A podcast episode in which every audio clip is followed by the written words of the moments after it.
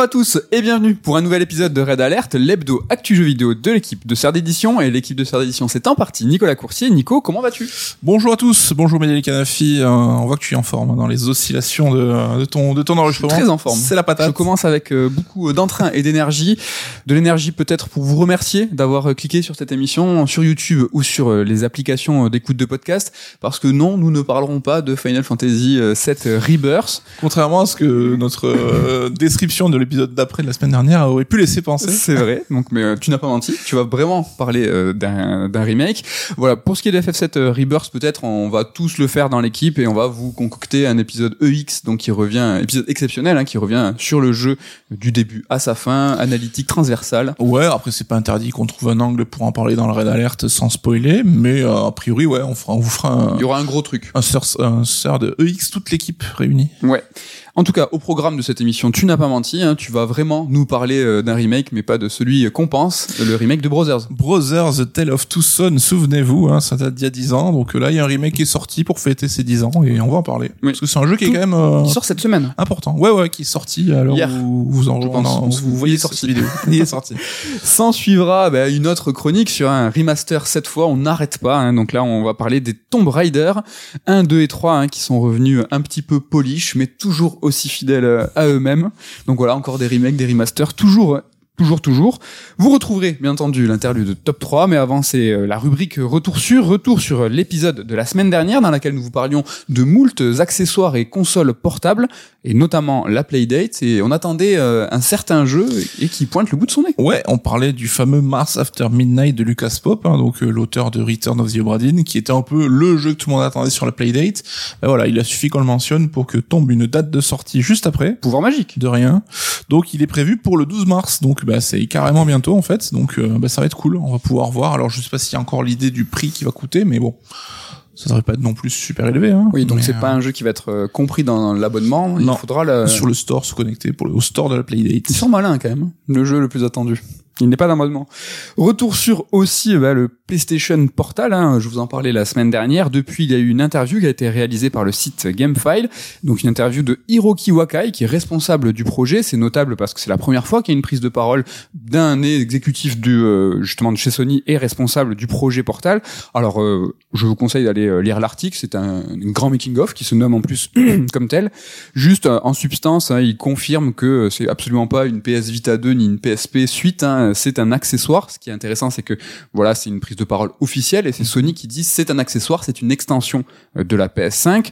Euh, il dit aussi qu'il n'y a pas de dev euh, en interne, enfin que le, le PS Portal a été fait tel un accessoire justement pour pas solliciter les développements en interne des studios first party pour justement découpler un peu les forces en présence de chez Sony, comme on a pu un petit peu aussi le dire la semaine dernière Carrément.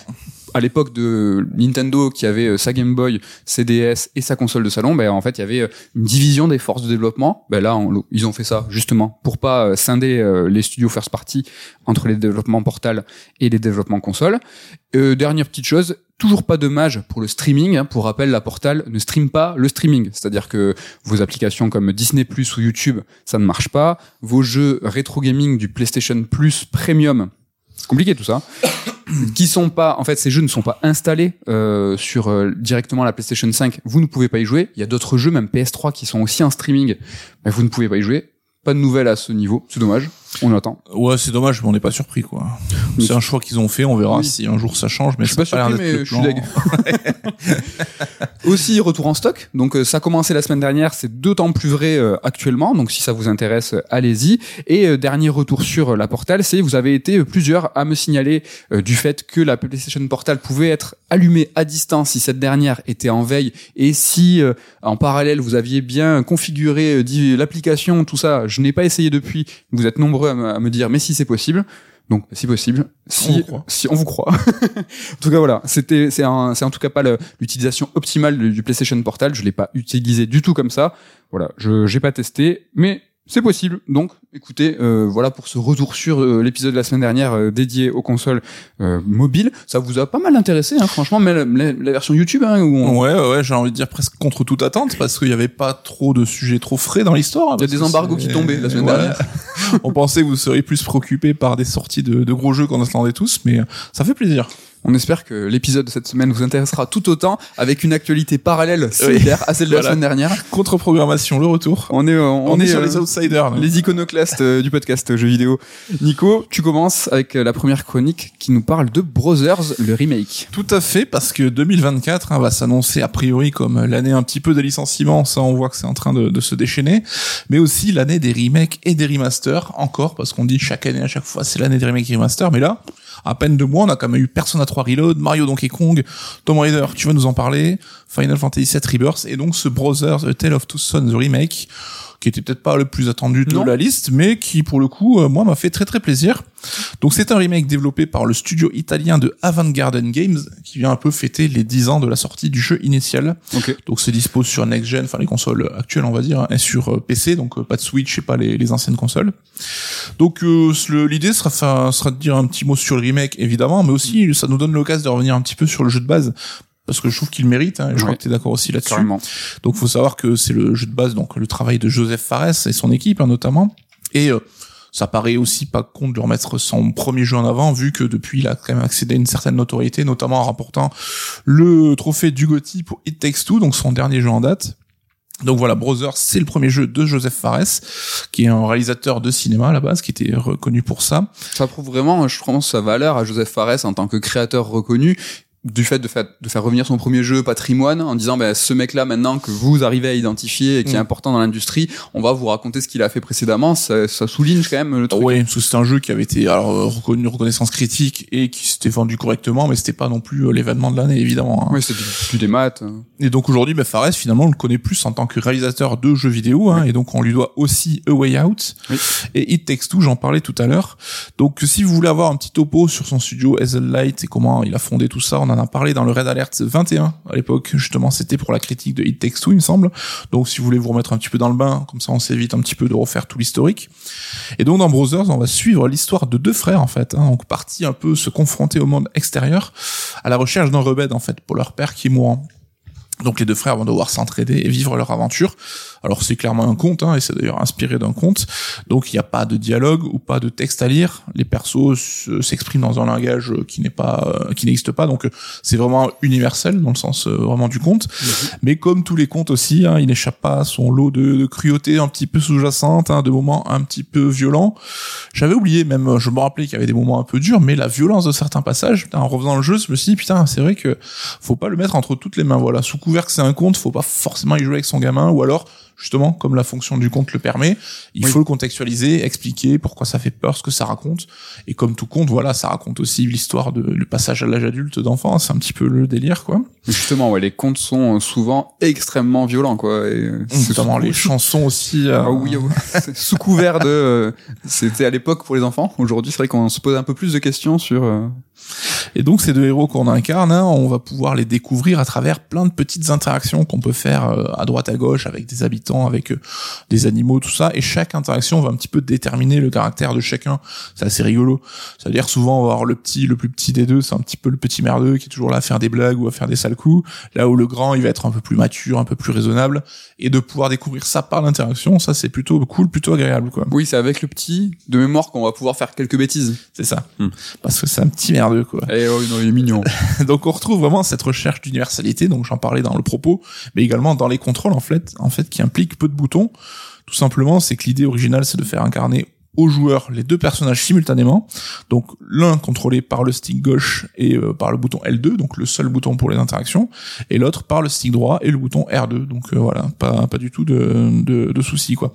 Pour la blague, euh, tu as celui le personnage qui est contrôlé par le stick gauche, qui est le grand frère en bleu, et euh, celui à droite par le petit qui est rouge, c'est l'inverse de Deadly Con de la Switch. c'est marrant. ah ouais Ouais, ouais, ouais, c'est rigolo. C'est bleu et rouge aussi. ok Donc, sauf que là, c'est l'inverse, quoi. La Switch n'existait pas du coup C'est vrai, je pense qu'ils sont inspirés de, de ça, quoi. Donc, l'aventure, elle se veut finalement assez courte. Hein. C'est moins de trois heures. Hein. Moi, je l'ai refait d'une traite et euh, c'était très très cool, quoi. Et donc, voilà, on va voir cette aventure qui va être en coupe, entrecoupée un petit peu d'énigmes, hein, où tu dois faire euh, collaborer les deux frères. Donc, ça fait un petit peu des nœuds au cerveau pour euh, gérer tout ça avec euh, sa seule manette, quoi. mais c'est super fluide en, en termes d'évolution euh, les énigmes elles sont pas spécialement dures mais c'est jamais bloquant. Ouais. C'est presque un walking simulator, hein, l'un dans l'autre. T'as quand même quelques aussi petits passages de plateforme, mais tu vas jamais buter, c'est c'est pas un jeu difficile. Hein. C'est un jeu qui est plutôt rythmé et tout et qui va vraiment en, avance euh, facilement. Et surtout, c'est un jeu qui va charmer par son ambiance et par ses bonnes idées d'interaction, quoi. Donc ça, on va y revenir plus tard, quoi. Niveau du remake, justement, qu'est-ce qu'il propose? Alors, il y a des ajouts qui sont plus ou moins utiles. Par exemple, un mode coop local. Donc, c'est-à-dire que euh, chacun, tu peux jouer à deux avec chacun qui incarne l'un des frères. Pour le coup, je trouve que ça va un petit peu euh, contre le, sens de la proposition initiale.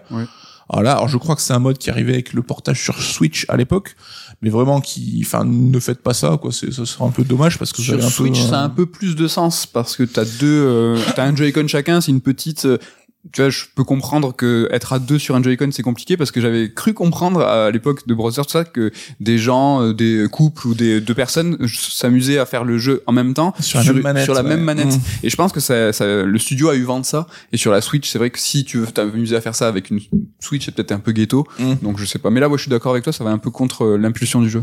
Le truc cool, c'est qu'on a droit à une réorchestration aussi des musiques, hein, alors qui est gérée par de nouveaux compositeurs, mais à partir du matériau de base et qui vient pour le coup vraiment renforcer les moments forts avec même l'ajout de cœur et tout, qui vraiment, c'est, je trouve que c'est le meilleur argument de vente de ce remake.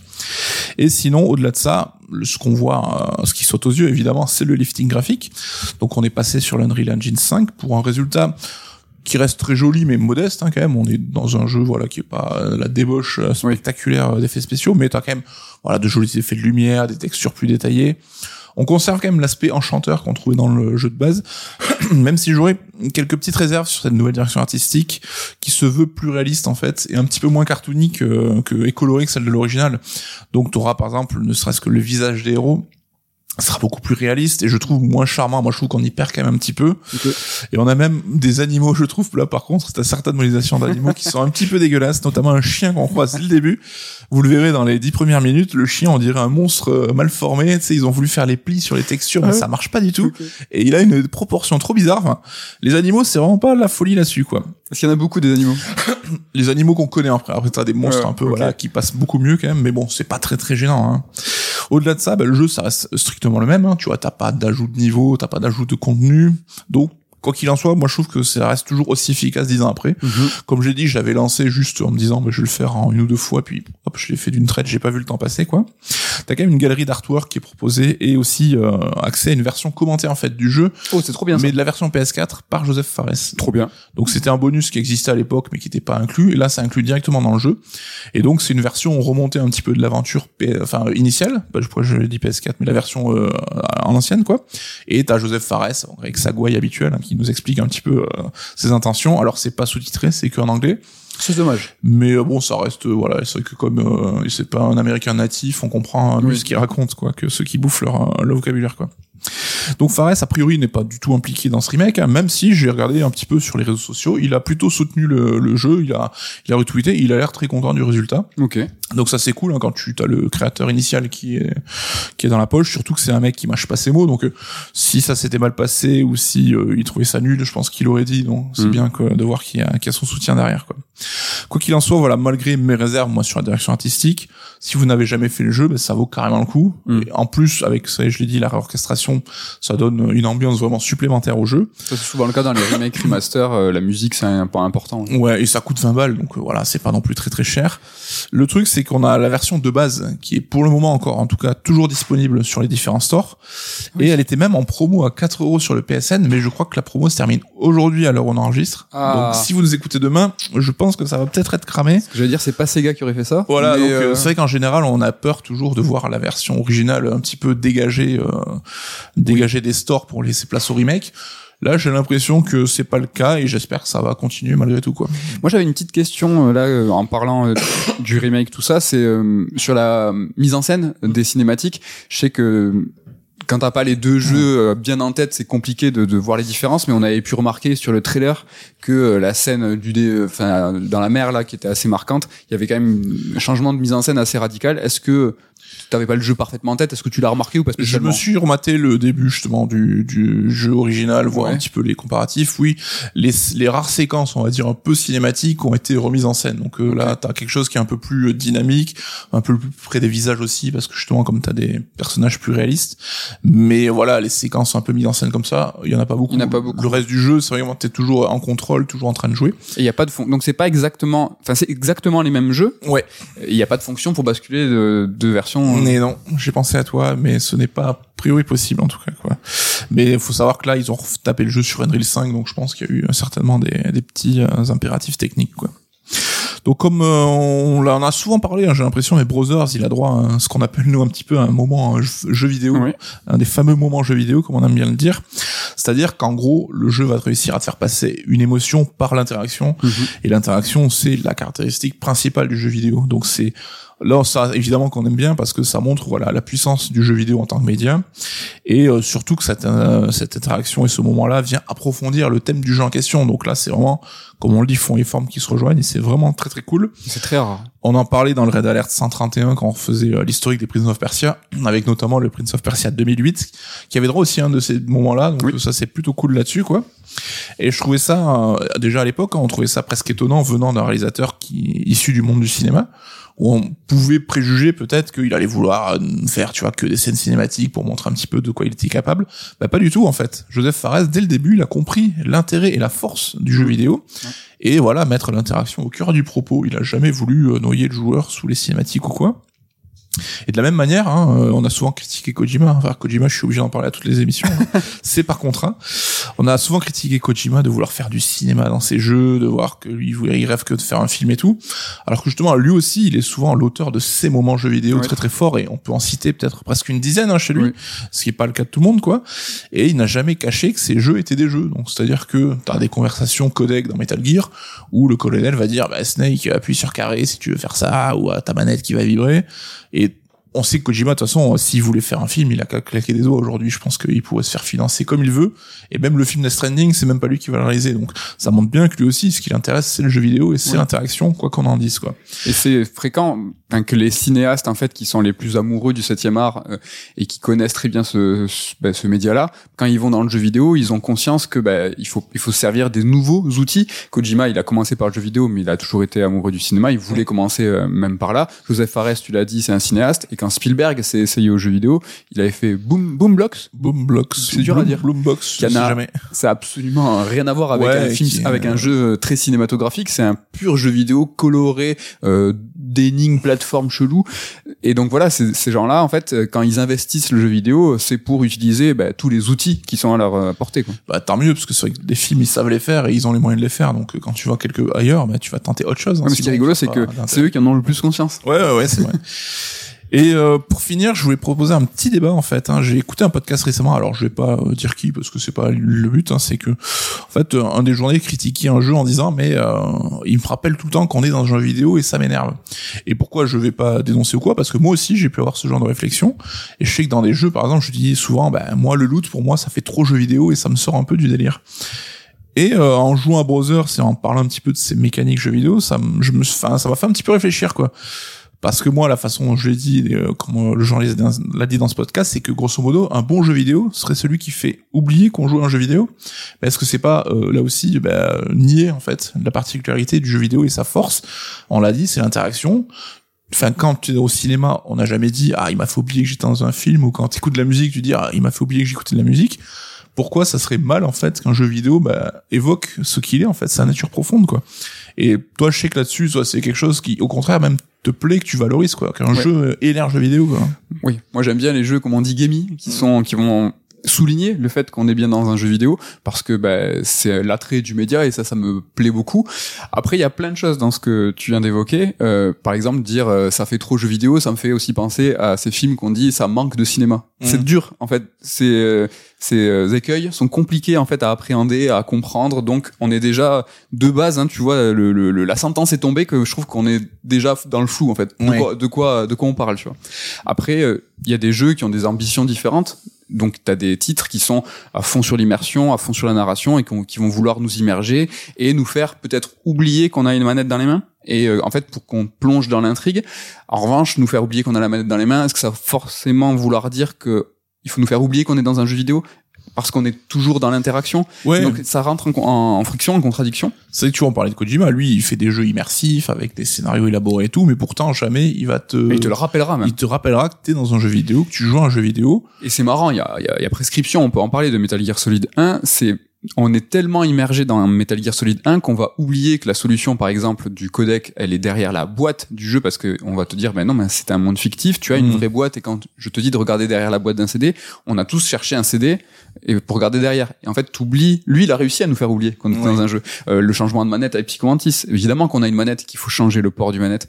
Donc, tu vois, lui, il, il avait cette euh, ce double usage de je vais te faire oublier que t'es t'es dans un jeu vidéo, mais je vais quand même à chaque fois te rappeler que t'es bien dans un jeu vidéo. Ouais, mais après c'est vrai que faire oublier que t'es dans un jeu vidéo, c'est voilà proposer un haut niveau d'immersion et c'est vrai que là Voilà. aussi le cinéma euh, vise à ça derrière et oublier que t'es dans une salle entouré de personnes, que tu sois impliqué dans le film. Mais c'est vrai que de vouloir nier euh, les choses, euh, ce qui font jeu vidéo, est-ce que c'est pas dommage? Mais là aussi, je pense que ça dépend, tu vois. Je pense que là où tu seras même toi d'accord, c'est que le game over, par exemple, ça, ça saute jeu vidéo, mais c'est presque un reliquat qui n'a plus lieu d'être aujourd'hui. C'est vrai. Et c'est on l'a vu avec Prince of Persia 2008, ça a fait euh, ça a fait débat. Ouais, donc je pense que ça dépend aussi des composantes qui font plus ou moins jeu vidéo. Moi, c'est vrai que le loot, j'en avais parlé dans Last of Us à l'époque, euh, que je trouvais gênant des fois d'avoir une scène très dans l'émotion et tout, et on te redonne le contrôle et t'es dans une pièce où il y a 15 trucs qui brillent que tu dois vite euh, Ouais. looter. parce Alors que- ça, moi, je suis, d'accord avec toi, c'est que ça me dérange pas du tout qu'il y ait du loot, des, des, des séquences très jeux vidéo, même dans un jeu extrêmement narratif. En revanche, que les développeurs se sabordent eux-mêmes. Euh, par exemple, moi, j'ai vraiment un- un- une scène en tête de Alan Wake 1 où en fait tu es dans un moment euh, qui est assez poignant où tu découvres un corps et tout, et à côté du corps quasiment, tu as ces fameux euh, Thermos. thermos. Mais je trouve ça incroyable parce que les devs, ils savent à qui ils s'adressent. Tu vois, nous, on a quand même derrière nous euh, un passé où on sait que ben, looter c'est important, c'est des bonus, c'est la récompense, ça va, ça engendre plein d'émotions qui Mm. sont liées elles 100% aux jeux vidéo. Te mettre un thermos au moment où tu es censé être dans l'émotion, justement dans la contemplation, tout ça, c'est euh, jouer avec le feu. Pourquoi tu fais ça Le thermos, Oui. mais le plus tard, mais le plus loin. Mais je pense, voilà, comme tous les médias, il y a plusieurs types de jeux vidéo. Il y en a qui sont plus ou moins adaptés à ça.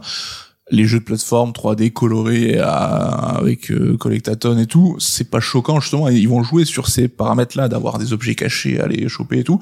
Et là, pour le coup, t'es dans le jeu vidéo pur parce que c'est l'interaction qui va guider ton gameplay, quoi. Et c'est vrai qu'il y a des jeux, les Naughty Dog et compagnie, qui vont vouloir plus t'immerger effectivement, Oui. et qui peuvent se rapprocher d'un film sur plein d'aspects aussi. Donc, euh, je pense qu'il y a un arbitrage à faire là-dessus. Mais c'est vrai que voilà, maintenant, euh, enfin, je me suis moi-même choqué a posteriori, tu vois. Tu t'es voilà, oh là là, c'est trop jeu vidéo. euh, Pourquoi non On devrait pas avoir honte de dire euh, jeu vidéo. Bah, c'est c'est le média qu'on aime en fait. et, Ouais. euh, Moi, c'est un truc que j'ai beaucoup de mal, c'est les, les, les jeux en fait qui, par exemple, Disco Elysium, vont te faire, vont utiliser en fait les propriétés d'un autre média, même s'il y a de la lecture dans le jeu vidéo, pour en fait, euh, enfin, pour l'user, l'abuser, et peut-être même te faire oublier que t'es dans un jeu vidéo. Mm. Ça, ça me dérange quand c'est fait avec, euh, avec pas avec outrance, mais avec abus quoi. Et c'est que euh, moi, les meilleurs jeux vidéo, c'est ceux qui usent de l'outil propre aux jeux vidéo. Et Disco Elysium, c'est sûrement, euh, parce que je l'ai pas fini, hein, un jeu qui est exceptionnel, mais moi, il m'a fait décrocher parce qu'il utilisait de, un- une spécificité qui n'était pas propre aux jeux Mhm. vidéo. Et ça, ça me dérange. Et le, le, le reproche qu'on peut faire à un titre et lui dire ah mais non mais c'est quoi ces trucs? C'est trop jeux vidéo euh, ça ça va dans ce sens là c'est que ça inciterait un petit peu les développeurs ou euh, favoriser les titres qui vont aller dans ah mais il faut mettre plus de mise en scène. Eh ben il faut mettre euh, moins d'interaction ah mais oublie que t'es dans le jeu vidéo. Ça moi ça me dérange un peu mais bon Ouais. c'est après propre à chacun quoi. Ouais, mais je trouve ce qui est passionnant, c'est que le débat, il est en cours en fait, et le jeu vidéo aussi apprend lui-même parce que c'est un média qui reste jeune malgré tout, tu vois, comparé au cinéma et tout. Et qu'on voit par exemple que certains abolissent les cinématiques pour te laisser toujours en contrôle, par exemple comme un Bioshock où il va se passer des choses, mais jamais on va t'enlever le contrôle de la manette des mains. C'est une façon de voir les choses. Il y a aussi tous ces débats sur bah, les fameux murs bariolés de jaune qui vont t'indiquer oui les ah oui lié ça ouais. aussi, ça sonne très jeu vidéo, mais c'est aussi lié à des contraintes qui ont certainement parce que en playtest, les gens n'arrivaient pas à trouver l'endroit où il fallait aller. Donc, enfin, le jeu vidéo a des particularités aussi qu'il faut prendre en compte et euh, je trouve qu'on est encore en train d'affiner un peu Ouais, les ouais, méthodes et essayer de comprendre aussi comment ça fonctionne, quoi. Ouais, ouais, parce que ben, le- que ça soit les, li- les, les, les choses interactives avec euh, les, les objets badigeonnés de jeunes, euh, tu l'as dit, c'est des playtests et c'est lié euh, à l'accessibilité. Et s'il y avait pas ça et qu'on était à fond dans l'immersion, en fait, tout simplement, on serait en train de bloquer. Et c'est ce, blo- ouais. et c'est ce blocage qui nous ferait sortir du jeu vidéo parce que euh, un film, un livre, tu es dans le flux de ton récit. Alors Je dis que pas jeu- aller où la page suivante. voilà. Alors que le jeu vidéo, euh, la plus grande euh, spécificité, c'est l'interaction. Mais évidemment, c'est aussi la plus grande difficulté, c'est que les développeurs ne maîtrisent absolument pas ce qu'on fait nous. Donc, euh, ils maîtrisent euh, notre regard et notre direction avec euh, des outils de game design où ils vont te mettre des landmarks, des trucs comme ça. Mais dans Bioshock, ça m'est arrivé, c'est arrivé à plein de monde, de rater quelque chose qui est très joli, très impressionnant, quelque chose qui était euh, fondamental pour le scénario, et moi j'étais en train de regarder ailleurs, quoi. J'étais à l'ouest, en train de donc deux trois fois la, caméra est reprise dans Bioshock parce que ça il fallait vraiment pas le rater, mais euh, bah, c'est la plus grande difficulté, c'est contrôler ce que va faire le joueur. Euh, ouais, et puis comme tu dis, générer les frustrations, c'est-à-dire que tu seras peut-être frustré de voir la peinture jaune, mais tu le serais encore plus si tu ne trouvais pas ton chemin. Donc, et eh oui. c'est une histoire d'arbitrage, quoi. C'est un, un, un, équilibre pour que bah, tout se passe bien et que même malgré l'interaction, il y ait quand même une certaine forme de fluidité, euh, qu'on en soit dans le récit, tout ça. En tout cas, Brothers, en termes de fluidité euh, de récit, ça coche tout. Chez Fluide. Oui, je t'ai même pas demandé ton avis, mais toi aussi, t'es un fan de, de, du jeu originel. Hein. Je suis à fond euh, ultra fan. J'ai pas eu le temps de le refaire, euh, hélas. J'ai en mémoire le moment jeu vidéo de ouf. Et comme tu le soulignais, bah, c'est des moments à chaque fois qui vont faire bah, utiliser un outil propre au jeu vidéo. Euh, Taro Yoko, euh, voilà, que vous connaissez, lui c'est même pas, c'est encore autre chose. Il va soit la sauvegarde, tout ça c'est un petit peu méta, tout ça, ça c'est génial. Mm. Mais euh, Brothers, je l'ai trouvé ultra touchant. Je sais pas si toi ça t'a refait le coup parce que tu connaissais, mais euh... bah même en connaissant, il y a quand même dix ans qui sont passés, donc le jeu, je disais, il a quand même refonctionné sur moi. Quoi. Il y a deux trois, euh... ouais, il y a des choses qui fonctionnent très très bien. J'étais très content de le refaire en tout cas. Ouais, il y a moyen que je que je m'y replonge. Euh, Et puis tu verras, tu, tu te laisses absorber. Trois heures. Euh... Mais même pas trois heures. Je pense. Il me semble que c'était moins, j'ai vécu moins long cette fois. Ouais. En tout cas, on vous le conseille, mais ultra chaudement si vous l'avez pas fait. Si tu l'as déjà fait bah, ça peut... Euh, bah, c'est l'occasion hein, pour redécouvrir un jeu comme ça. Voilà, c'est vrai que comme on aime bien des fois se remater des vieux films qu'on a qu'apprécier, hein, c'est cool. 20 euros, ça me paraît être raisonnable en plus. Donc euh. et le petit bonus making of commenté, ça c'est encore une fois hein, l'aspect documentaire, informatif, qui est de plus en plus euh, ben, à la mode. Et ça, on va pas se plaindre. Ça c'est chouette. Ouais. Ça c'est vraiment trop trop bien. On n'a pas parlé et on ne parlera pas tout de suite de Final Fantasy VII Rebirth, mais on va parler de Final Fantasy VII tout de suite avec l'interlude top 3 parce qu'on est quand même des petits malins, il faut pas déconner. L'actu, l'actu avant tout, c'est Red Alert. Un top 3 qui s'intéresse cette semaine euh, au Materia de FF7 euh, remake ou pas remake déjà on verra. Est-ce que t'as mis que les FF7 les, les matérias FF7 en GF moi. Moi aussi. Donc est-ce qu'il y a besoin d'expliquer euh, top 3 des matérias? Materia bah, c'est le système de compétences on va dire du FF7 originel. Et c'est vrai que c'est je sais plus si on nous l'a suggéré aussi une idée à nous mais il traînait dans nos dans nos dans nos fichiers depuis un bail. Et on s'est dit s'il y a bien une semaine où on peut le faire bah, c'est celle-ci. Le, la semaine de la sortie de Rebirth. Allez je te laisse commencer avec ton top 3 mon numéro 3 c'est la Materia tout partout en VF évidemment, parce que c'est euh, l'exhausteur, tu vois, c'est le sidekick cool, c'est-à-dire que si tu le lis à une matérielle de feu, ben ton ta magie de feu, elle pourra toucher tous les ennemis, comme le, le truc l'indique, comme le nom l'indique. Idem pour les soins, si tu fais tout soin, ça va soigner tout ton groupe, et donc c'est ultra pratique, et euh, j'aime bien l'idée, tu vois, d'avoir ce le petit truc en plus, mais qui te permet d'être cool, quoi. Mon top 3, c'est la matière à tout. non mais c'est pareil parce que ça il y a combien il doit y avoir 90 matériels dans le jeu? Bah ouais non mais je trouve qu'elle est hyper euh, hyper hyper importante parce que comme tu dis elle est euh, représentative de ce qu'est le système de matériel et le, le fait de coupler des matériels de compétences tout ça et en fait tu vas faire un petit peu euh, ton système à toi on va parler même pas de gameplay émergent mais il y a des choses en fait que tu vas essayer de bidouiller il y a de quoi bidouiller et je me souviens quasiment hein, de ce du moment où j'ai compris parce que j'avoue j'avais pas compris tout de suite cette matériel parce que déjà en français tout c'est compliqué à comprendre. Ouais, tu vois, c'est tout court. Ambigu, quoi. Et donc moi, c'était avec soin. C'est genre ah mais si tu fais matériel soin et tout, ça va soigner tout le monde. Et euh, triste, euh, triste constat de voir que le matériel tout n'existe plus parce que maintenant euh, sur les remakes, donc c'est un action plus RPG, donc il y a une, une importance géographique. Donc la matériel maintenant qui qui qui, qui s'assimile le plus à matériel tout, c'est l'air d'effet en fait. Mm. C'est tu vas tu associer soin ou feu à air d'effet et donc tu as quelque chose qui est un petit peu plus large. Je suis triste qu'elle n'existe plus. J'espère qu'il y aura dans peut-être des, des, un clin d'œil ou une matériel tout qui sert à rien ou qui est super forte parce que si elle existait vraiment tout dans remake, elle serait trop puissante. Oui, ouais, mais après le tout c'est vraiment que voilà ça ça va dans le sens de cette VF qui était traduite pas très très très bien voilà. bon après en même temps t'aurais fait quoi? Je sais pas laisse-moi réfléchir je t'en parlerai la, prochaine fois si tu veux allez en attendant tu vas nous dire ton top 2 mon top 2 c'est talent ennemi ah pas tu sais ah. que tu sais que elle y est pas moi, mais j'y ai pensé parce que je la kiffe de ouf. Alors talent ennemi, c'est une matériel que tu dois équiper et en fait, tu auras un certain nombre d'ennemis dans le jeu où tu peux leur voler leur attaque quelque part, mais il faut d'abord la subir. Et ça, voilà, c'est un peu le classique, la matéria, mais qui te permet d'avoir plusieurs pouvoirs en fait, donc euh, c'est plutôt euh, économiquement ça vaut le coup. Et t'avais ce côté toujours rigolo de voir un peu quel ennemi tu, tu pouvais leur voler euh, leur attaque, quoi, parce que c'est pas, c'est une attaque précise à chaque fois. Donc euh, tous les ennemis n'ont pas les mêmes attaques. Et voilà, ça permettait de stocker le truc et d'en avoir, je sais plus combien on peut en cumuler au global d'attaques. Hein, Il y en a quand même pas euh, mal. Ça fait un petit paquet. Et elle est un peu cheatée. Et il y avait la truc des missiles là, alors je sais plus comment elle s'appelle, euh, celle que tu peux voler avec des missiles partout, celle-là elle faisait ultra mal. Mais elle est craquée parce qu'en fait, ça te permet d'avoir un nombre de, de compétences qui est euh, nombreux et très varié en fait. Mm. Tu vas avoir des trucs de soins même. Donc euh, c'est euh, Bon est- bail, quoi. Elle est, elle est super. Et ce qui est rigolo et ça, ça se fait de moins en moins dans les jeux actuellement, c'est que tu pouvais rater des choses. Sans FF7 au global, il y a plein de choses que tu pouvais rater et si Mm. tu les ratais, t'étais foutu quoi. Ça aujourd'hui, ça se fait moins quoi. Oui. Ça, tu faut pas jouer sur la frustration des joueurs à ce niveau-là. C'est que ils te trouvent toujours un moyen de revenir en arrière. Alors les matérias, tu t'avais aussi le le toute la zone des ossements où tu pouvais déterrer. Il y avait des Oui. trucs que tu pouvais rater et que en- avec sur le, le, le lieu de, de, de comment on dit quand tu creuses là les D'excavation. non pas aussi aussi violent Il fouille. les, les euh, fouille. hein. euh, Indiana Jones là ouais le... quand il creuse il dit il fait quoi là Excuse-moi d'avoir du vocabulaire. non mais c'est pas des morts là c'est juste des, euh, des ossements bref Un site de fouille. un site de fouille Ouais. des ossements exact, exactement tu as trouvé le, le bon terme tu pouvais euh, déterrer des matériaux mais et des même des objets mais t'avais euh, une espèce de ratio euh, où t'avais pas c'est pas obligatoire Oui, c'était un pourcentage de chance aussi, Ouais, en fonction de là où tu creusais, quoi. Et donc élément, ouais, ouais. Et donc c'était, il était super étant un talent ennemi. Et dans le remake là, pour le coup, euh, c'est un petit peu, euh, c'est un petit peu différent.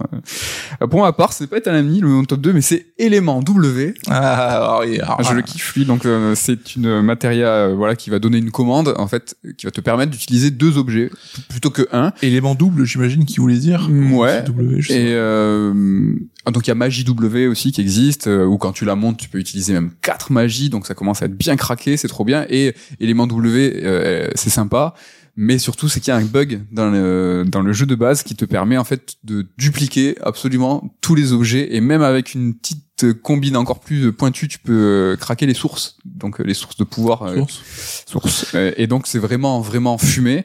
Et euh, moi, euh, ouais, je me souviens que euh, la Solus Joypad. Alors la- les anciens, ils avaient eu la Solus Joypad de FF7 ou le piggyback, tout ça. C'est un des, c'est les deux rares trucs que j'ai pas de FF7 euh, original. Et euh, c'est là-dedans que j'avais appris. Et moi j'aime bien un, un moment euh, péter les jeux. Craquer le système. Craquer le système, euh, tu deviens super fort. Mais j'aime bien moi, alors la nuance c'est j'aime bien craquer les jeux quand il y a un bug ou ce genre de truc, mais euh, tout ce qui est action replay, c'est nul. Oui. Ça me plaît pas. Tu veux le faire dans le contexte du jeu, quoi. Et ouais, alors que T'as, t'as- tu respectes, tu vois, t'es gentleman. non mais même tu Arsène Lupin du jeu vidéo. dans le dans le dans les versions euh, PS4, PS5, euh, PS3 même, PS3 je sais pas si c'était le cas de FF7, tu pouvais si t'appuyais sur les deux sticks, tu devenais invincible, Mm. tu- sur les gâchettes, accélérer le temps, tout ça. Euh, ça je le faisais pas moi. J'adore ça. J'aime pas. je trouve ça nul. Et c'est dans le cadre du jeu, ça. Ouais, mais j'aime pas. C'est pas craqué. J'aime pas. En revanche, le, bug, tu vois, s'il il existe, il existait dans ces versions-là, ben, je continue à l'utiliser parce que ça me faisait marrer. Comme ce fameux auvent, à un moment t'as le auvent, et si tu te t'atterris à la lisière d'une d'une corniche, tu vas pouvoir accéder à une grotte que t'es pas du tout censé l'avoir. Mm. Moi, j'aime bien ça. Craquer comme ça, j'aime bien. Ça me rappelle des discussions de, de l'époque, tout ça. Allez, ton top 1, c'est quoi? Top 1, alors j'ai pas été trop original, c'est Ultima. Parce que Ultima, Stylé. dans les FF en général, c'est la magie euh, la plus puissante, la Oui. plus magie de ouf. On voit même Ultima s'utiliser dans FF16, dans tous les épisodes en fait. Donc euh, Ultima, euh, bam bam, ça les, ça les fourraille. Moi, je kiffe Ultima dans FF7 parce qu'elle a un bruit euh, strident et je trouve que son sound design montre qu'elle est super puissante. Ça fait comme ça, c'est pas c'est pas agréable, je sais, désolé. Mais vraiment, euh, je, enfin ouais, je, je trouve que le son re- rendait la puissance de la magie, c'était assez stylé. Et euh, dans le top 1, je suis aussi puissance euh, parce que c'est les chevaliers de la table ronde. J'étais sûr que t'allais choisir Tout ça. simplement parce que elle représente. Là, c'était un peu à chaque fois on a utilisé, on a eu, on a choisi des matérias qui ont un- une symbolique. Mm. Et les chevaliers à table ronde, donc c'est cette fameuse dernière invocation on a qu'on a tous cherché, qu'on a entendu oui dire ah il y a une, une matéria qui dure euh, trois minutes. Oui, qui dure une heure et demie. Et en fait, c'est que bah, pour aller la chercher, il faut ce fameux chocobo d'or qui peut euh, voilà être sur les flots, monter les montagnes et arriver sur cette île perdue. Et euh, pour avoir ce chocobo d'or, ça euh, sous-tend de faire un nombre de quêtes annexes conséquents. C'est le c'est le pinacle en fait. Je n'ai jamais eu la patience. C'est vrai. Ouais, de, de faire ça. Et euh, moi je kiffe parce que voilà FF7 c'est un jeu un petit peu avec euh, plusieurs visages, avec euh, Midgar au début qui est refermé, l'ouverture du monde mais qui est plus scénarisé et euh, ce fameux troisième CD où en fait t'as le haut vent. Tu qu'est-ce que tu fais? Tu vas à la grotte nord? Non. Tu du temps. explores, tu te balades. T'explores et je pense le troisième CD c'est les Chevaliers à table ronde tout simplement. C'est cette recherche de cette matéria ultimement longue. J'ai un, un- une mention si jamais. Ah ouais, vas-y. Euh, le nom me fait marrer, c'est Coup mortel. Coup mortel. Voilà. Hop. Non, moi j'ai beaucoup hésité avec euh, Mime. x4. Mime x4, chevalier à table ronde. Quand tu commences à faire n'importe quoi à la fin et que contre la voilà, l'arme émeraude, hein, donc celle qui est sous l'eau, euh, pour la tuer c'est compliqué, mais tu peux un petit peu craquer le système. Moi j'ai mes meilleurs souvenirs, euh, c'est c'est là quoi. C'est quand Bah, tu vas partir faire oui. un café et que t'as les, les invocations qui partent toutes seules et faire n'importe quoi. D'où la surpuissance de ce système de matériel, quoi, qui restait en mémoire de tous les joueurs. hein. qui est encore inégalé. N'hésitez pas à nous donner votre top 3 des matériels. Là, je pense qu'il y a de C'est quoi. fini, là, tu t'en vas là. Eh, Salut, euh, je m'en vais. Si vous regardez en vidéo, vous avez vu là, j'ai failli me lever. Non, voilà, euh, n'hésitez pas à nous balancer ben, votre euh, top 3 des matériels ou des idées de top 3. hein, parce en que- VF, s'il vous plaît, pour respecter un Ah oui, en roleplay, quoi. Là, il faut être, euh, il faut être un true euh, gamer. On continue avec euh, non pas un remake cette fois, mais un, un remaster, un trois remasters, Tomb Raider 1, 2 et 3 qui reviennent. Donc euh, là, voilà, on parle souvent de remake, remaster, euh, leur démarche, pourquoi on fait ci, pourquoi on fait ça. euh, Personnellement aussi, j'en ai, je vous en ai beaucoup parlé. Là aujourd'hui, on va parler des jeux. Ça fait plaisir un petit peu. On va oublier euh, tout, euh, tout ça. Juste un petit mot sur bah, Tomb Raider. C'est un jeu de core design. Le remaster a été développé par le studio Aspire. Et donc c'est l'un des nombreux studios de Saber, Saber qui appartient à Embracer. Si vous voulez en savoir plus sur Embracer, c'est le Red Alert 67. C'est vrai. On avait fait un gros très une émission qui nous tient à cœur Ah, et- parce qu'on avait parlé de Wii Sport euh, Wii Sport, euh, je sais plus le nouveau Wii Sport. ouais, le Switch quoi. Et donc c'était une émission Embracer et Wii Sport. Ah, c'était, euh, voilà, c'était la le- seule fois où on a battu Squeezie. Quoi, Mais je pense que c'est un écho à l'émission d'aujourd'hui qui est peut-être à contre-courant, euh, à contre-actu. Bon là, du coup voilà pour le petit topo. On euh, rapidement Tomb Raider 1, euh, qu'est-ce qu'il en est pour toi? Moi, j'y jouais à l'époque sur PC chez un pote, chez euh, Giovanassi. Tu te rappelles de Michael? Oui, oui, il m'a endormi un manga. donc, Dis-lui, c'est lequel euh, Mon tome 42 Dragon Ball japonais, là. voilà si tu nous écoutes. Il faut cool. Il faut rendre le manga cool. à Nico. Donc moi j'ai joué chez lui, euh, je l'avais pas et euh, il avait une bête de course euh, pour l'époque et je rêvais de l'avoir chez moi. J'ai eu que le 2, je vous l'ai dit euh, précédemment et c'était Tomb Raider 2 le premier que j'ai terminé.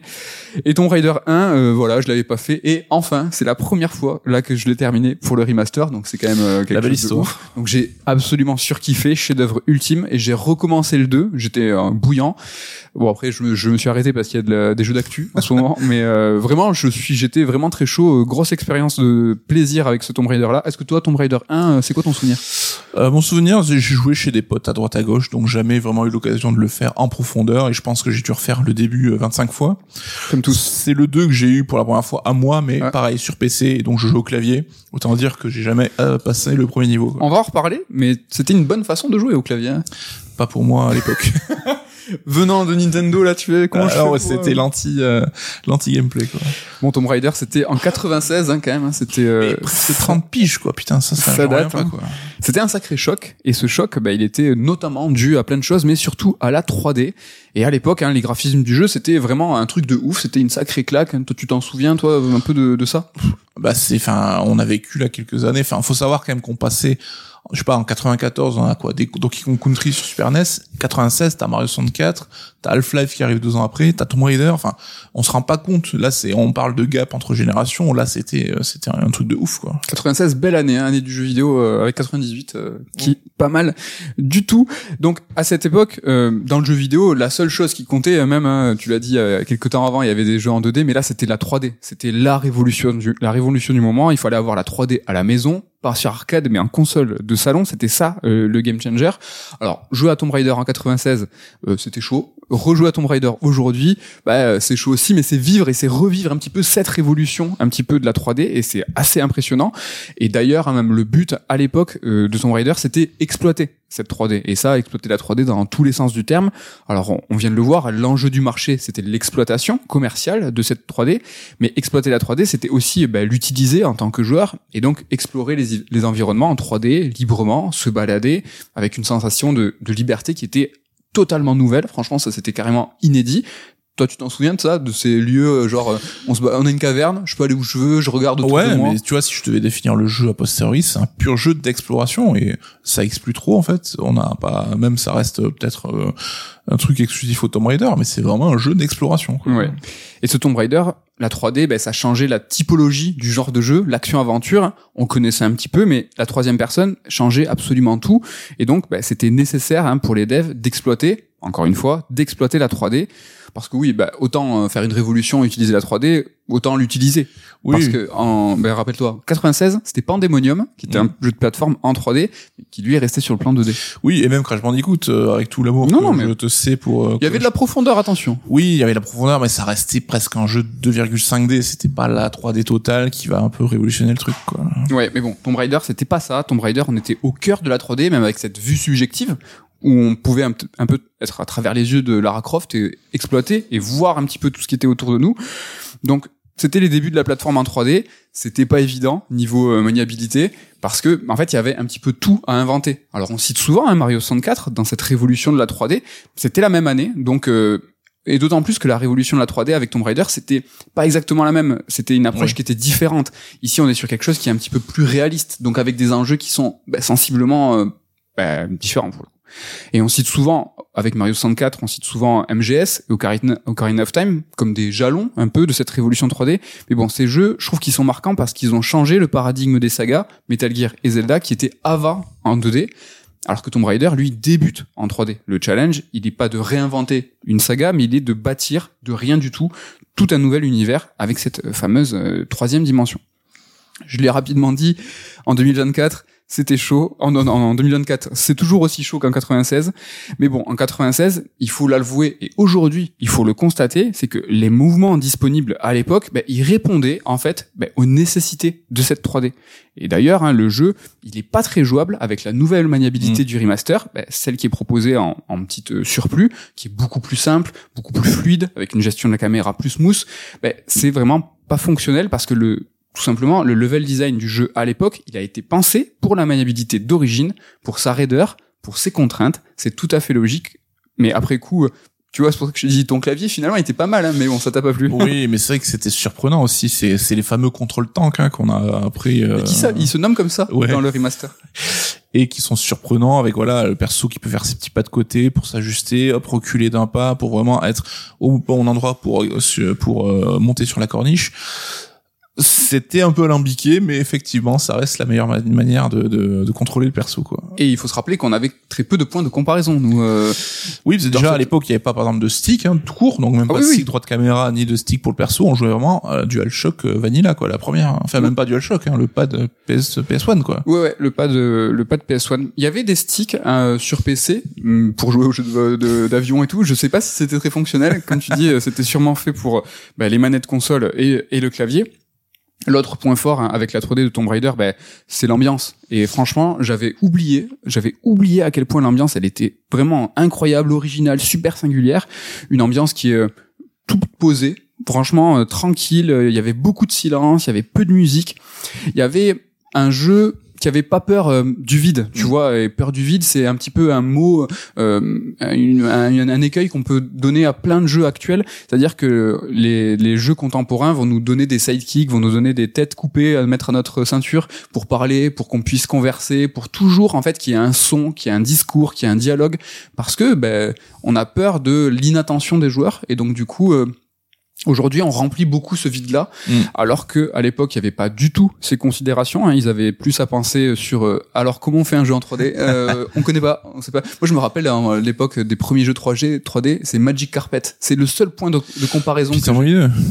Franchement, c'est un des. Alors là, c'était une considération différente parce qu'on était justement en tapis volant, donc euh, la représentation de cette 3D, elle était sensiblement différente. Mm. Donc là, sur Tomb Raider, on a quelqu'un qui est ben, sur ses appuis, euh, très dynamique, très. euh, et donc ils avaient autre chose à penser que ah là là, est-ce que le joueur va être ennuyé? Non, il va être suffisamment euh, capté et captif de. euh, Au contraire, en fait, ce côté, euh, tu l'as dit, euh, pas de musique, l'exploration pure. Moi, je trouve qu'on est d'autant plus focus en fait Et sur ouais. ce qui se passe. Et euh, peut-être que t'en parleras, mais euh, c'est Est-ce que c'est pas quelque chose que la série a perdu, même peut-être dès le deuxième épisode euh Euh, J'ai alors, j'ai à peine retouché je au premier pense- mois.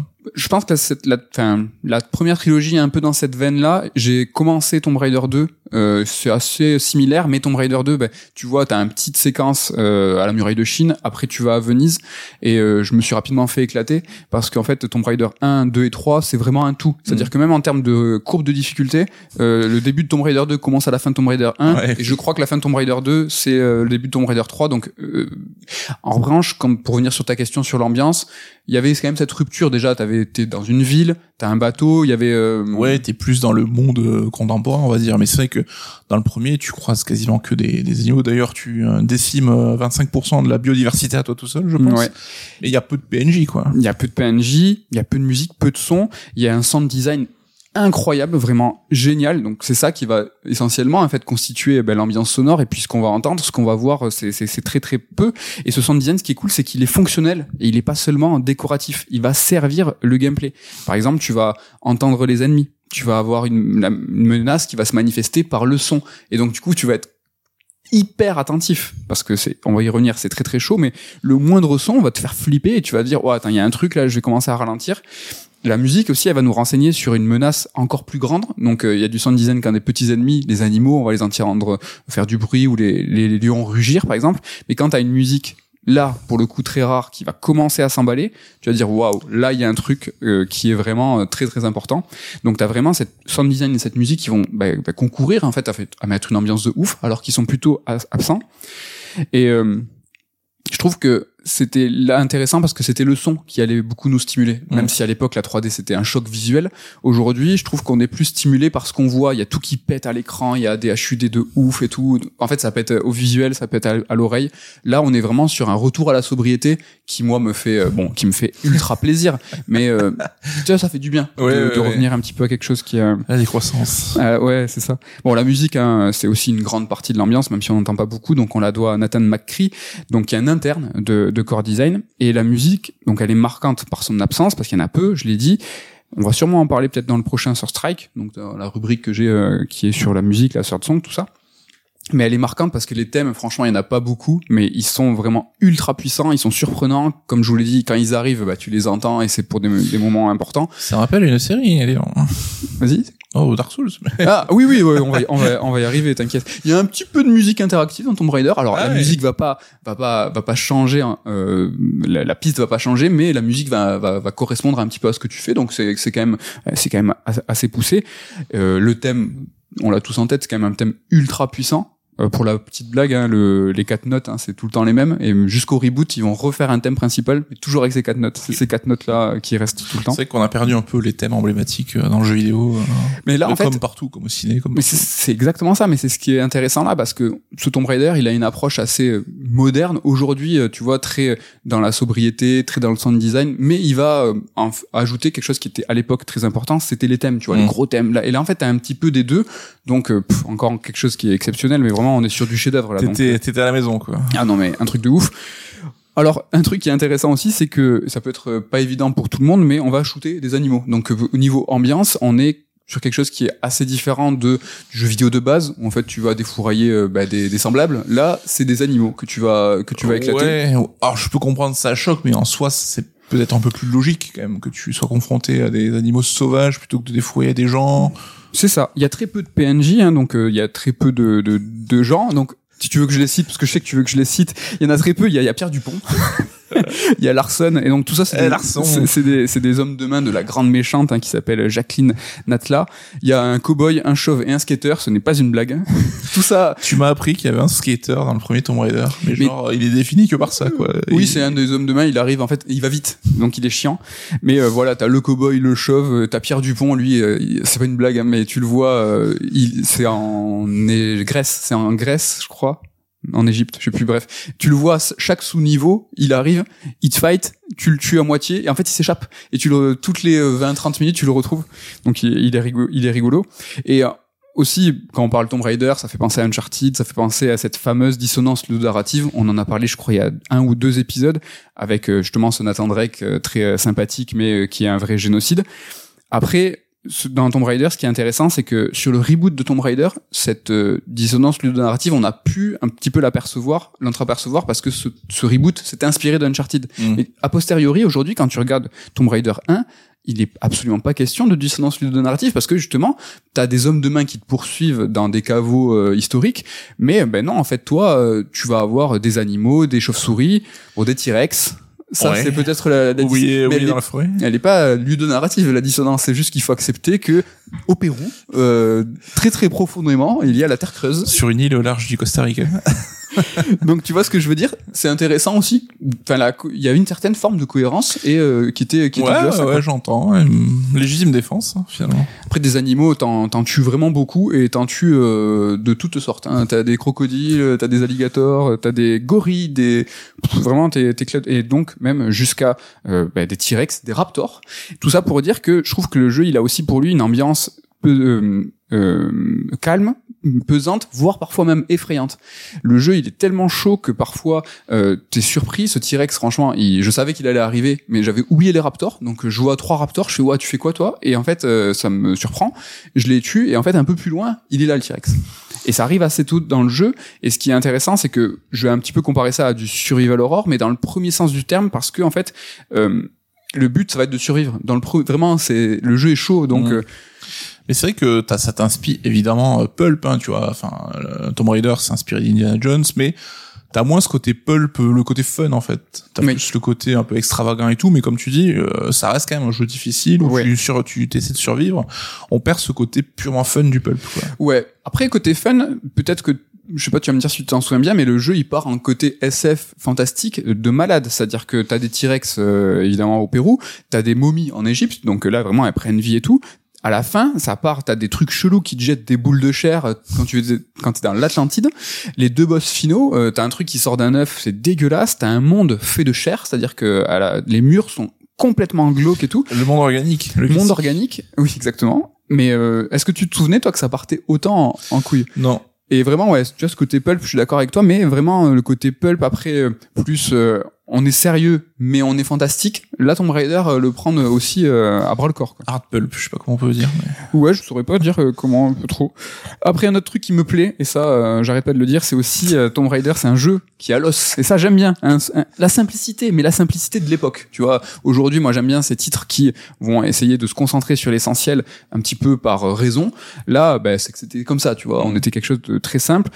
C'est quelque chose qu'on perd actuellement, donc ça fait un peu réac, hein, je, suis, je suis désolé, mais Tomb Raider, c'est tu as une clé, après tu as une porte, tu l'ouvres, t'as un levier, ça ouvre une porte, tu l'ouvres, hein, on est quelque chose de simple, c'est intéressant, mais il n'y a pas de sous-système en fait. C'est Mhm. que voilà, c'est euh, les jeux complexes aujourd'hui, ils, ils, vont, ils sont dans la richesse en fait de ces systèmes, de ces sous-systèmes.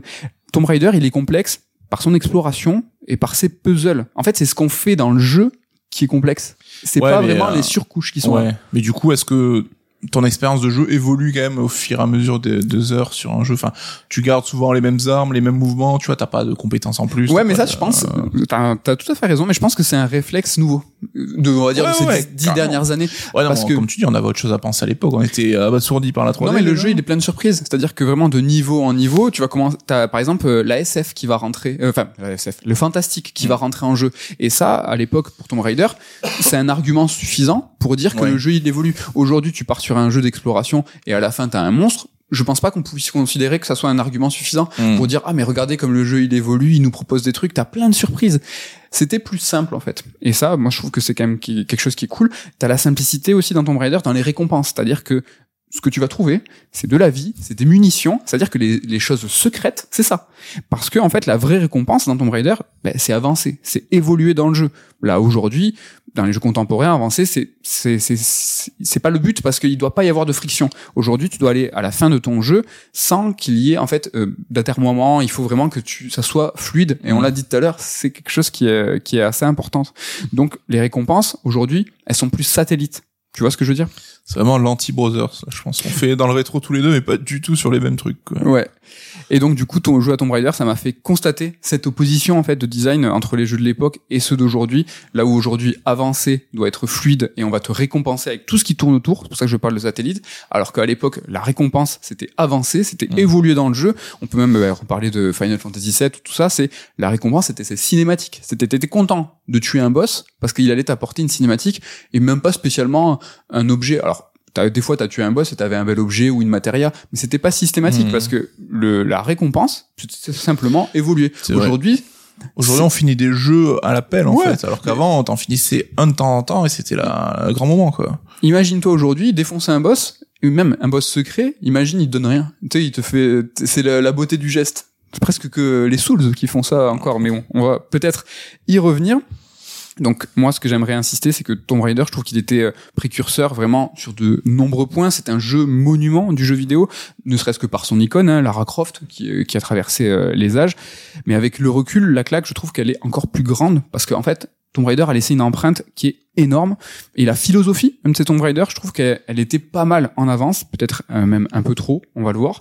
Tomb Raider c'est un jeu qui est dur. Vous avez commencé à le comprendre ne serait-ce que par sa maniabilité mais c'est un jeu qui est simplement dur en fait. C'est que les ennemis vont pouvoir euh, te descendre très rapidement tu vas pouvoir mourir absolument à chaque seconde que ça soit un piège ou une chute un petit peu trop haute. Ça aussi on est la- ton- enfin tu vois Lara Croft elle est forte mais euh, elle peut pas sauter de 15 mètres euh, non plus. C'est un jeu presque je dirais que psychologiquement hein, il va te demander euh, de l'effort il va te demander une patience de ouf en fait jouer à Tomb Raider ça va même plus loin que relever un défi personnel, hein, c'est un travail, je trouve, sur ta en comportement face à ta vie actuelle. La vie aujourd'hui, elle va vite, et aujourd'hui dans la vie, tu as le choix pour tout. Tu as un panel euh, qui t'est présenté, alors que dans Tomb Raider, t'as pas le choix en fait. Hein. Ton seul choix, c'est d'être patient. Il faut recommencer encore et toujours, ne pas casser sa télé et recommencer encore après. Après le titre il est dur mais j'y ai ajouté une petite surcouche personnelle, c'est que j'ai pas compris euh, qu'on pouvait sauvegarder. Et ça, il m'a fallu je te back up là-dessus, j'avais pas compris non plus. Non mais c'est un truc de malade. Parce qu'on a plus l'habitude d'aller farfouiller dans les menus pour trouver une sauvegarde, quoi. Exactement. Donc le jeu ne va pas sauvegarder euh, automatiquement à des points clés. Sur PlayStation à l'époque une, euh, il y avait des cristaux en fait qui matérialisaient ces points de sauvegarde. Et là en fait, je sais pas ce que j'ai fait. Je j'ai pas compris. J'étais j'étais trop dans mon immersion ou alors j'étais Ouais, on est bon, on a pris le principe du old school au pied de la lettre, quoi. Et en fait, les niveaux de Tomb Raider, on va dire que c'est entre 30 et 40 minutes au niveau de, enfin, chaque sous-niveau, et un niveau, c'est 4, 5 sous-niveaux. Et en fait, j'ai fait le Pérou entièrement sans sauvegarde. Et euh, j'ai- j'ai j'ai remarqué ça parce qu'en fait j'étais toujours avec ma veille de la PS5 c'est à dire que je mettais j'appuyais sur le PlayStation le bouton là et je quittais je mettais le truc en veille je, ra- je rappuyais je revenais. Et en fait quand tu meurs dans Tomb Raider ça t'ouvre ton passeport. Mm. et en fait il m'a moi ça m'écrivait euh, recommencer les niveaux Sauf que, et ça je vous préviens, hein, ça peut vous servir, c'est-à-dire qu'à n'importe quel instant dans Tomb Raider euh, remake, enfin remaster là, tu appuies sur start, tu vas dans ton passeport, donc il faut faire bas une fois, choisir ton passeport, tourner la page, attention c'est chargé le premier truc. Et après tu sauvegardes, et en fait c'est une fonctionnalité de l'époque du PC. Mm. Tomb Raider PC c'était super parce que tu pouvais sauvegarder, et ça les PCistes vont dire, ben oui évidemment, enfin tu vois c'est... Safe state, je connais. Je sais pas quoi, F5, F4, F4, F5. Mais euh, voilà, enfin, teubé, teubé complet. Mais j'ai vécu, pour le coup, une expérience vraiment, mais incroyablement dure, mais qui m'a permis, tu vois, vraiment, je- franchement, je l'ai joué comme ça, moi. C'est que, euh, au bout de 40 minutes, le sous-niveau, je tombais, ou je me faisais rouler dessus, ou un monstre, il me surprenait. Dans ma tête, je reprenais, je repartais pour 40 minutes. Ah, c'est Returnal, quoi. Returnal Mais le retour, tu quoi. Et en fait, du coup, ce que je veux dire, c'est que je parle de patience avec Tomb Raider, mais c'est un jeu qui va nous demander de l'attention, qui va nous demander de l'observation. Alors peut-être que moi j'y ai mis du sel et une surcouche de complexité, mais moi je vous assure que mon premier monde, déjà le Pérou, je le connais par cœur, et vraiment, je passais chaque seconde à bien regarder, à prendre mon temps. Je me demandais là, il va, est-ce qu'il va y avoir un piège vicieux? J'avais, je tendais l'oreille. Est-ce qu'il y a le moindre son qui va me permettre de me prévenir qu'il va y avoir un piège? Parce que on est dans du Indiana Jones, Mhm. il y a des pièges, il y a des pics, il y a des choses de ouf, tu vois. Et c'est que c'est de la valorisation de la patience, mais aussi de la logique. Et c'est, euh, voilà, vous l'avez euh, deviné, le Dark Souls avant l'heure, mais pas uniquement sur la patience et le dépassement de soi. Ton Rider, c'est autre chose, tu vois, c'est que vraiment, il faut être hyper conscient. Et tu me l'as dit juste avant euh, l'émission, tu me disais, ouais, mais c'est pas que Dark Souls a pompé tout le monde, c'est que c'est les jeux à l'époque qui étaient comme ça et qui valorisaient, en fait, des valeurs qu'on a paumées, en fait. Ouais, ouais, il y a eu cette période, euh, oh, ça serait compliqué à la dater précisément, mais où les jeux ont voulu aller vers plus d'accessibilité, plus de, comme on l'a dit, hein, plus de flow, moins de friction, machin. Et c'est pas une mauvaise chose, hein. c'est pas une mauvaise chose, non, non clairement pas. Et c'est vrai que Dark Souls, finalement, a juste un peu reconvoqué un esprit de jeu vidéo passé, quoi. Après, il a bien d'autres qualités, hein, Dark Souls. Bien sûr. Et tu vois, Tomb Raider, il t'explique pas grand chose par les mots, mais il va t'en dire, en fait, beaucoup par le sound design, par les décors, pas du tout de, je veux pas parler de, de narration environnementale, c'est pas ça, c'est que il va te renseigner au niveau du gameplay et justement par son game design sur ce que tu dois faire. Et en fait, c'est ça, c'est être attentif et tu ça, ça, ça revient un petit peu à ce que tu disais tout à l'heure, euh, aux outils du jeu vidéo. Mhm. C'est tout ça en fait qui va te dire comment tu vas jouer. Par exemple, tu as des pics classiques hein, pour un, un Indiana Jones Uncharted Tomb Raider, mais les pics en fait, il y a rien qui te dit que si tu marches, les pics ils te font rien c'est juste logique. Il faut, il faut être roleplay te disant, mais non, j'ai mon bouton pour marcher, qui est très important dans ton Raider parce que pour ton placement. Mais les pics qui sont en face de toi, si tu marches, tu les traverses. Alors que les pics, c'est instant. Moi, j'ai perdu des fois un, des, des, sous-niveaux de 45 minutes où j'ai trébuché, pic, tu recommences. Prince of Persia, hein, tu vois.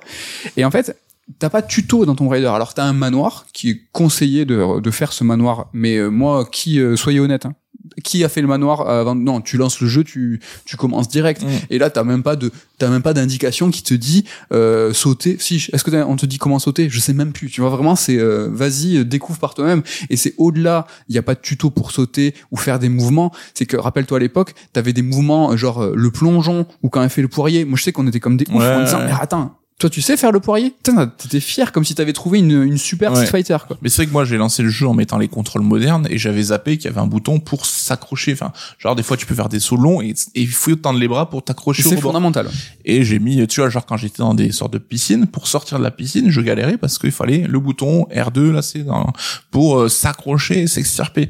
Et c'est vrai que oui, personne te l'explique quoi. Personne te l'explique. Non, mais les Souls, je dis, ils ont, ils ont tout pompé au, pour même euh, ces pièges hein, vicieux, des pics après une, phase de plateforme qui est très très longue. Il y en a. Chute de pierre juste avant un boss.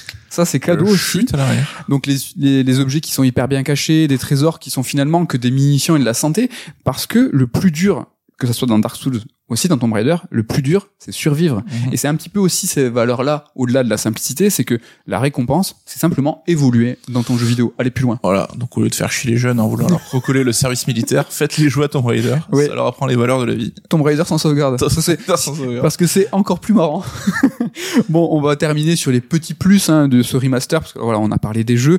Il y a des petites indications qui sont près des objets. Donc euh, à l'époque, les clés qui étaient assez euh, bon, qui étaient plus grosses mais qui étaient un peu perdues dans le dans, dans les décors. Là maintenant, quand tu t'approches d'un objet, tu as un point d'exclamation, quel Ouais. qu'il soit. Par exemple, même les leviers qui sont un peu perdus dans les dans le fond, là tu as un t'as un point J'ai d'exclamation. vu plein de gens se plaindre que la version moderne, donc euh, retravaillée graphiquement, était plus sombre et que des fois les clés, tu, tu passais complètement à côté. Alors exactement, ben on, je- on va pouvoir l'évoquer. Euh, moi j'aime bien la version remaster qui est aussi dans cette simplicité. C'est pas euh, c'est pas de ouf plus beau, c'est plus euh, moderne, mais ça garde ce petit cachet. Je t'avoue que moi je passais euh, de façon incessante euh, d'une version à l'ancienne à une version plus moderne, simplement avec la pression d'un bouton, c'est très très cool. Mm. Mais euh, la version moderne, c'est on voit rien. C'est-à-dire que vraiment la lumière. euh, Bah, ça donne une petite ambiance sur la lumière qui est un peu mieux traitée, mais c'est vrai que ça rend le jeu beaucoup trop sombre. Ouais, là, c'est vraiment réaliste, quoi. C'est qu'à un moment, t'as, t'as, tu, tu voyais, euh, tu voyais rien du tout. On voit le- aussi petit truc en plus, le HP des boss. C'est-à-dire qu'il y a, alors, euh, encore une fois, hommage, à Dark Souls, c'est-à-dire que les boss maintenant sont en leur euh, barre de HP. Moi, j'aimais bien ce côté mystérieux Mmh. de pas savoir. Tu vois, t'as un monstre qui est im- imposant, impressionnant. euh, comment je vais faire pour le tuer, quoi. Et enfin, combien de temps ça va me prendre pour le tuer Ça, c'est un petit plus euh, de ce remaster. En revanche, il manque des choses hein, dans ce remaster, peut-être pour aider euh, ou les plus jeunes ou les moins patients à s'essayer à Tomb Raider. Et ça, ben, je fais un big up euh, à Thomas Merer, hein, notre auteur euh, de, du livre Assassin's Creed, mais pas que, parce qu'il s'y connaît en Tomb Raider et il a écrit un bouquin dans Numérama où justement il dit qu'il trouve dommage qu'il n'y ait pas, par exemple, des indications au sol, des indices ajoutés en plus pour pour aider parce que franchement, oui, c'est c'est labyrinthique, c'est dur. Ou des checkpoints tout bêtement, quoi.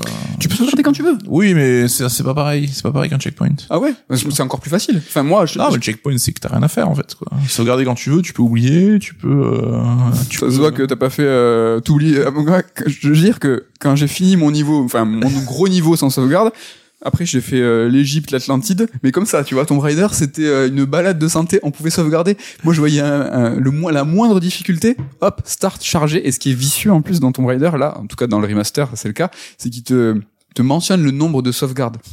J'étais à plus de 200, mon gars. J'ai- j'ai- j'ai, j'ai, prudent, on dirait j'ai rien lâché. J'ai rien lâché. C'est que quand j'ai eu, on m'a donné ce bonus, tu vois, presque comme un trophée en me disant, bien, bien joué, mon ami, tu as réussi à, à passer ça. Et donc, euh, ouais, voilà, donc Thomas Merer en parlait. Plus d'indications, plus d'indices, plus de, plus d'aide. Et moi, j'ai pensé au rewind. Mm. Toi, tu parlais des checkpoints. Le rewind, je pense, ça aurait été une, ça aurait été assez sympa, en fait. Assez Ouais. Prince of Persia aussi, pour le coup. Mais tu vois que tu galères. Parce que charger, il faut faire la manip, quoi. Start, charger, même si c'est instantané, hein, la PS5 euh, et puis euh, les autres consoles, ils tournent même sur Switch, le remaster. Ils sont suffisamment puissants, de ces consoles, pour, euh, en un claquement de doigts, te faire charger une partie. Mais le rewind, je retrouvais ça sympa. Tu vois Ouais, ben moi, tu vois, au global, sera le petit souci que j'ai avec ce remaster, c'est qu'il a un peu le cul entre deux chaises. C'est, on veut te faire vivre l'expérience de l'époque, euh, dure, compliquée et tout, d'accord. On veut te faire une version un peu plus moderne avec certains ajouts de modernité et de confort, mais pas assez, en fait. T'as Ouais. jamais l'expérience. Moi, j'aurais aimé qu'il y ait vraiment l'expérience rude, euh, Ouais. ancienne, vraiment de l'époque. euh, Tu et peux même pas version- choisir les, mau- les meilleurs graphismes. tu peux pas sauvegarder. faut jouer sur une télé SD et tout, mais euh, et qu'une version moderne qui soit pour le coup embrasse la modernité beaucoup plus quoi. Je suis carrément d'accord. Et on va finir avec un petit mot bah, sur qu'est-ce qui va se passer ensuite. Euh, donc euh, là, voilà, euh, c'est Embracer. Il y a Amazon qui a payé euh, un gros sou pour euh, empocher un petit, enfin, user de la marque Tomb Raider. Donc il va y avoir beaucoup de contenu Tomb Raider par Amazon. Il y a une série qui va arriver. Là, Embracer très récemment a balancé euh, deux artworks, je crois, du potentiel nouveau euh, Tomb Raider. Donc ça bouge. Après. Pour ce qui est de la suite du studio Aspire et de, de ces remakes remaster, il y a un indice. Alors je l'ai pas trouvé moi-même, hein, j'ai vu ça sur le web. Il y a un indice, un indice très clair comme quoi Tomb Raider 4 est en et, euh, et en développement. C'est assez limpide. En fait, ils sont sur. Vas-y. On peut espérer du coup 4, 5 et Angel of Darkness pour Je- avoir euh, la complète core design. euh, Je pense. si- Moi j'aurais bien aimé avoir les 5 PlayStation 1 pour 40 balles plutôt que d'en avoir 3 pour 30 balles. Ouais. Mais là, en tout cas, euh, c'est de- je crois dans Tomb Raider 3, à un moment, il y a un écran euh, façon, tu sais, euh, tu sais, l'armée là où tu vois les trucs de la euh, bataille navale. Tu sais où c'est euh, Ouais, ouais, transparent genre, ouais, un truc de guerre quoi. un truc de guerre. Et en gros il y a écrit euh, il y avait écrit le, le date de sortie du remaster là celui là celui qu'on évoque aujourd'hui. Et en bas à droite il y avait écrit il y a je crois qu'il y a le, le coordonnées GPS de Gizeh et Tomb Raider 4 se passe uniquement à Gizeh et puis même il y a écrit 4 TR4 enfin bref c'est ultra Ouais, donc voilà, si la compile marche, il y aura pas de, peu de doute. et moi, je suis très content parce que le 4, je l'adore de ouf. Il retour à la simplicité un peu parce que on revient. Tu vois, c'est un reboot dans tous les sens du terme. Je suis très content moi le 4. Je pense que 5 et 6 enfin je le ferai pas, mais le Tomb Raider 4, j'ai vraiment vraiment envie euh, de le de le faire à fond. Après moi, j'avais une petite soumission, une petite envie, un petit rêve fou qui pourrait même solutionner et résoudre la crise du jeu vidéo actuel. Donc écoutez-moi bien, je pense que c'est pas mal. Donc moi ce que j'aimerais, c'est qu'il y ait des nouveaux jeux, des nouveaux volets du, du- de toutes les séries, même bon, prenons Tomb Raider, des nouveaux Tomb Raider, mais faits avec les graphismes de l'époque, avec le scope de l'époque. Alors, il y a des séries qui ont fait un pas de, côté, un pas de retrait. On peut penser peut-être à Rayman ou Prince of Persia, qui ont vu des nouveaux épisodes, peut-être pas avec des avec des ampleurs, avec des ambitions de nouveaux jeux AAA, mais hop, un petit peu différent, un petit peu à l'ancienne.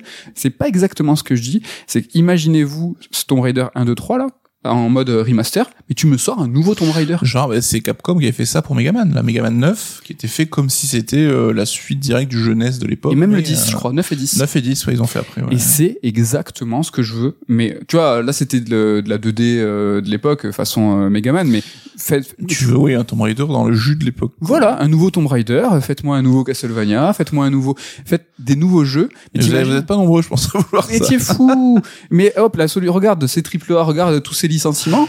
Combien de temps tu fais un nouveau Tomb Raider avec la puissance, euh, tout ça actuelle? S'il faut, tu mets euh, deux mecs. 15 jours. 15 allez. jours. Non, je plaisante. Et à titre très personnel, ça me ferait super plaisir, en tout cas. Mais tu vois, on a pu voir euh, des projets comme, sais, le Bloodborne Demake ou le Bloodborne Mario Kart. Mario Kart, c'est un peu ça. Mais c'est pas un Demake. Vous avez bien compris ce que je voulais. Moi, je veux des nouveaux épisodes. Oui, oui, un peu comme le premier Yuka euh, qui voulait être un, Tu me fais plaisir. hein. un banjo de l'époque. C'est pour ça que j'avais pas aimé, moi, mais. Euh, Yooka-Laylee, donc très très euh, sympa euh, jeu 64 et sa suite qui est un excellent jeu de plateforme au passage il faut toujours les conseiller. Voilà pour ce Tomb Raider euh, 1, 2 et 3. En tout cas, voilà, si vous n'avez pas envie de jouer à FF7 Rebirth, si vous avez quand même envie de revenir dans le passé, vous pouvez jouer à Brothers, vous pouvez jouer à Tomb Raider 1, 2 et 3 Remaster. Voilà pour euh, pour cette émission, ce raid alerte qui euh, j'espère, euh, sympathique et surprenant au vu de l'actualité. Merci à tous. Euh, T'as regardé le challenge 200 com On est à 198 hier soir. On est à 198. Donc euh, de soyez. Euh... Ce qu'il y a, c'est qu'on peut pas savoir qui est le second. On aurait pu dire, allez, le 200ème, on lui offre un, un truc. On peut Ouais. pas. Ouais. Vous pouvez pas être celui ou celle qui fera passer à 200, mais, euh, Mais ça faites-le. sera, ça sera plaisant pour vous. En tout cas, Et merci et merci pour le soutien, euh, bah, même sur YouTube. Donc, on a fait euh, des stats un peu sympas, des coms, on vous voit, c'est sympa. Merci. Ouais, ça merci. de ouf. En tout cas, merci beaucoup euh, pour votre fidélité, ça fait ultra euh, plaisir. Euh, alors, le programme des Red Alert, euh, là, on part dans 15 jours. C'est-à-dire Petit que- break, on va dire. petit break. Euh, c'est moi, c'est ma faute. Euh, je je n'ai pas pris 15 jours de vacances pour jouer. à-. Non mais pour jouer à Oui, genre- voilà, ouais, trop flag. Comme par hasard, euh, pas de Red Alert pendant 15 jours. Non, tu as des vacances, euh, encore mieux même. Euh, Je pars en vacances, je pars au pays du jeu vidéo, donc je sais pas si je ferai un retour sur euh, mon voyage, s'il y a des trucs à raconter. Bon, en tout cas voilà, je pars euh, plutôt euh, stylé, on va dire, je suis très très euh, content. Mais est-ce qu'on vous laisse en plan pendant 15 jours? Non, jamais. Jamais. Donc dès la semaine prochaine, euh, bah, c'est la- c'est le sœur d'émission anniversaire avec euh, une FAQ. Donc on sera en live, c'est le 4 Je crois que c'est le 4. lundi 4 mars. lundi 4 à midi. Voilà. Donc entre midi et 2, on sera en live sur YouTube. Pour ceux qui ne sont pas là, on aura, ça sera en replay sur les en applications. podcast et tout. C'est un sœur d'émission. Et il y aura toute l'équipe présente pour répondre à vos questions. Toute l'équipe, on sera en vidéo. Si, ah, donc, si vous avez des questions d'ici là, ce week-end, sur Discord, il y a euh, un salon pour, ou sur Twitter, n'importe où, Insta, si vous avez des questions, posez-les nous, posez-les nous. On en a déjà pas mal. Mm. On va tenir large euh, une heure et demie, deux heures. Et la semaine suivante, euh, franchement, euh, Third Strike avec toute l'équipe. Third Non, il y aura pas Ludo cette fois. Sir Strike avec voilà la bande habituelle et euh, voilà les chroniques de chacun qui reviennent. Donc 15 jours, euh, pas de Red Alert, mais euh, deux podcasts, stylé. Il y a une sorte de son qui tombe aussi. Là, c'est Ouais. la mixtape euh, hiver. Euh, donc là, je pense qu'on va pouvoir la mettre sur YouTube et elle est dispo chez les copains de 8 Bits. Est-ce que tu sais ce que tu vas nous dire dans trois semaines? Pas du tout. Alors déjà euh, d'une semaine à l'autre c'est pas évident. Alors là je sais même pas ce qui sort ou où j'en serai. Alors pour ma part, on va parler de plateforme. Oh le mec, Une plateforme euh, jeu ouais 2D et 3D. un peu rétro non. Bah, je sais pas. je sais pas. En tout cas, merci à tous. On vous dit pas à dans trois semaines. On vous dit euh, à la semaine prochaine. Bye bye. Thank you.